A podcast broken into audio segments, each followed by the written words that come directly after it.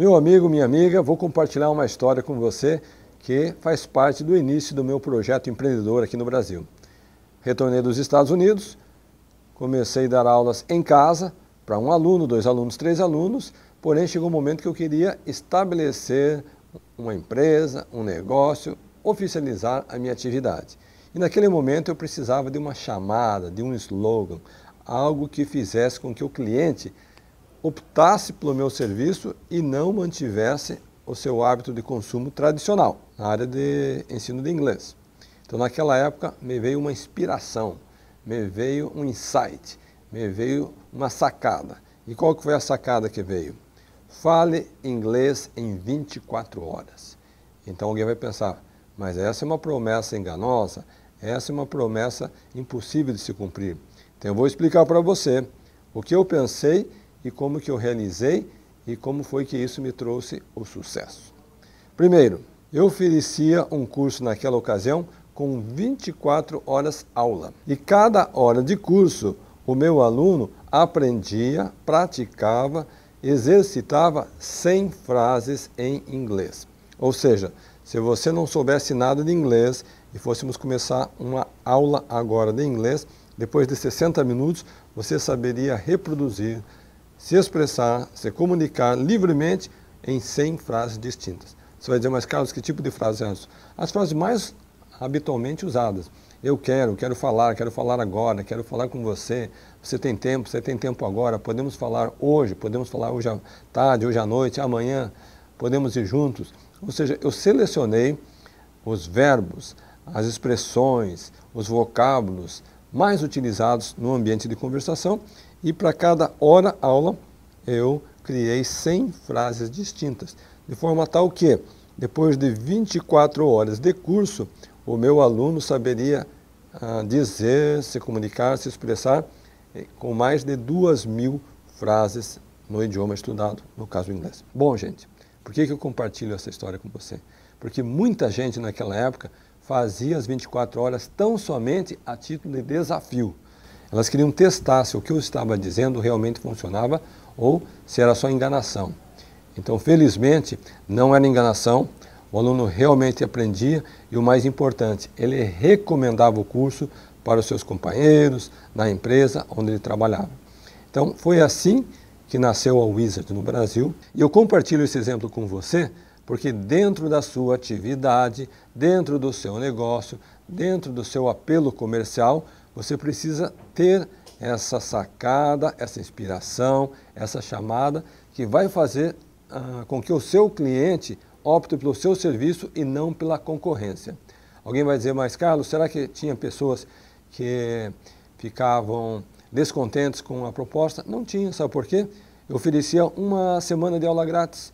Se ele não estivesse satisfeito depois de uma semana, não pagava nada, ele não tinha nenhum compromisso, ele só ficava no curso se ele realmente estava satisfeito. Então, quando você tem um compromisso com a qualidade de entregar o resultado e você dá essa garantia para o teu cliente, você está no caminho do sucesso.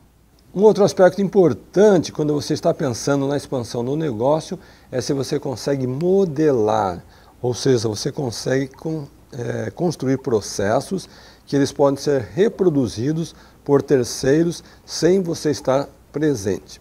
E aqui eu vou dar um exemplo que é clássico. Vamos pensar por um momento qual é a maior rede de restaurantes do mundo.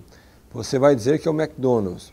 Eu vou dizer que é o McDonald's também, mas você sabe, eu sei que não é o McDonald's. Tem uma outra rede que não vou citar o nome, que é maior que o McDonald's, e nós pensamos ser o McDonald's, mas vamos tomar o McDonald's como exemplo. Agora, eu e você não vamos todo dia fazer lanche no McDonald's, mas sendo que eu tenho filhos pequenos, você também tem filhos pequenos, em algum momento o filho insiste tanto que a gente coloca a criança no carro, vai até o McDonald's e faz o nosso lanchinho.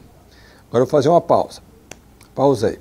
Pergunta: quem são os cozinheiros do McDonald's? Quem são aqueles que preparam o nosso lanche? Seja aqui no Brasil, seja na China, nos Estados Unidos, na Europa, e não importa qual loja a gente vá, a gente vai ter a mesma sensação de ser o mesmo lanche e estar sendo feito pela mesma pessoa. Quem são esses cozinheiros? Você sabe dizer? Eu sei dizer quem são eles. na maior parte das vezes, na maior parte das vezes, são jovens, rapazes e moças que nunca trabalharam na vida, nunca cozinharam na vida, nunca entraram numa cozinha. Esses são os profissionais da maior rede de restaurantes do mundo que serve o meu lanche e serve o seu lanche. E sabe o que acontece? O que é mais interessante?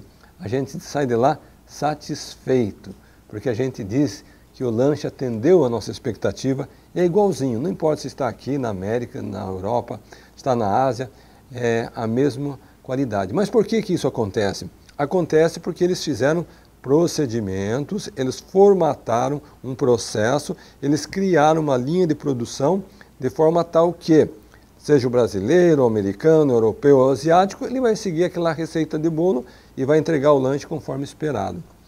Quando eu estava desenvolvendo o meu projeto de educação para ensinar inglês, eu precisei fazer a mesmíssima coisa. Por quê? Certa vez, logo no início do projeto, eu estava dando um treinamento para professores. E eu falei o seguinte: você apresenta um conteúdo, depois desse conteúdo, você vai criar uma sequência de frases, 10, 20, 30, 40, 50, 100 frases para ser praticado durante a aula. E um dos professores levantou a mão e disse: Mas, Carlos Martins, que frases são essas? Eu disse: Não, as frases espontâneas que vêm à tua mente. Eu quero, eu quero passear, eu quero ir agora, você tem tempo, vamos juntos. Podemos ir amanhã, vamos de carro, vamos de trem, vamos de avião, vamos a pé, como que nós vamos, tal. Ele disse, mas essas frases são espontâneas? Eu disse, claro que elas são. Você vai dando conteúdo e as frases vão vir na tua mente. Ele disse, mas na minha mente não vem. Eu disse, mas tente se organizar e tente criar as frases. Daí um outro professor levantou a mão, lá da cidade de Ponta Grossa, é, interior do estado do Paraná, ele disse, Carlos Martins, você já criou o material do aluno, certo? Seria demais pedir para você criar o material do professor? Daí eu disse, mas como assim o material do professor? É, você podia criar para cada aula a sequência de 100 frases, de forma tal que eu lá em Ponta Grossa, eu só precisasse seguir aquela sequência. Pronto, estava aí um novo lance, uma nova sacada, uma nova inspiração. Eu nunca tinha pensado nisso até aquele momento, mas aquele professor lá de Ponta Grossa me deu essa linha de raciocínio e a partir daquele momento fiz exatamente o que ele tinha indicado. Para cada uma das 24 lições, eu criei uma sequência com 100 frases, de forma tal que se a pessoa estivesse em São Paulo, Rio, Brasília, Norte, Sul, Capital, Interior, Pantanal, não importa, no Brasil, exterior, ele teria a mesma aula, o mesmo lanche, está lembrado? o mesmo sabor, a mesma qualidade, está lembrado? E tudo que ele precisava fazer era se preparar, se qualificar e seguir aquela instrução. Então foi dessa forma que a escola cresceu, 3 mil pontos em todo o país, atendendo um milhão de alunos e alunos satisfeitos. Então, novamente, pense no seu negócio, na sua atividade, que tipo de processo você pode fazer de modo tal que, mesmo você não estando presente, alguém à distância pode utilizar a sua tecnologia, a sua metodologia, a sua sistemática e reproduzir o serviço de qualidade que você mesmo faz.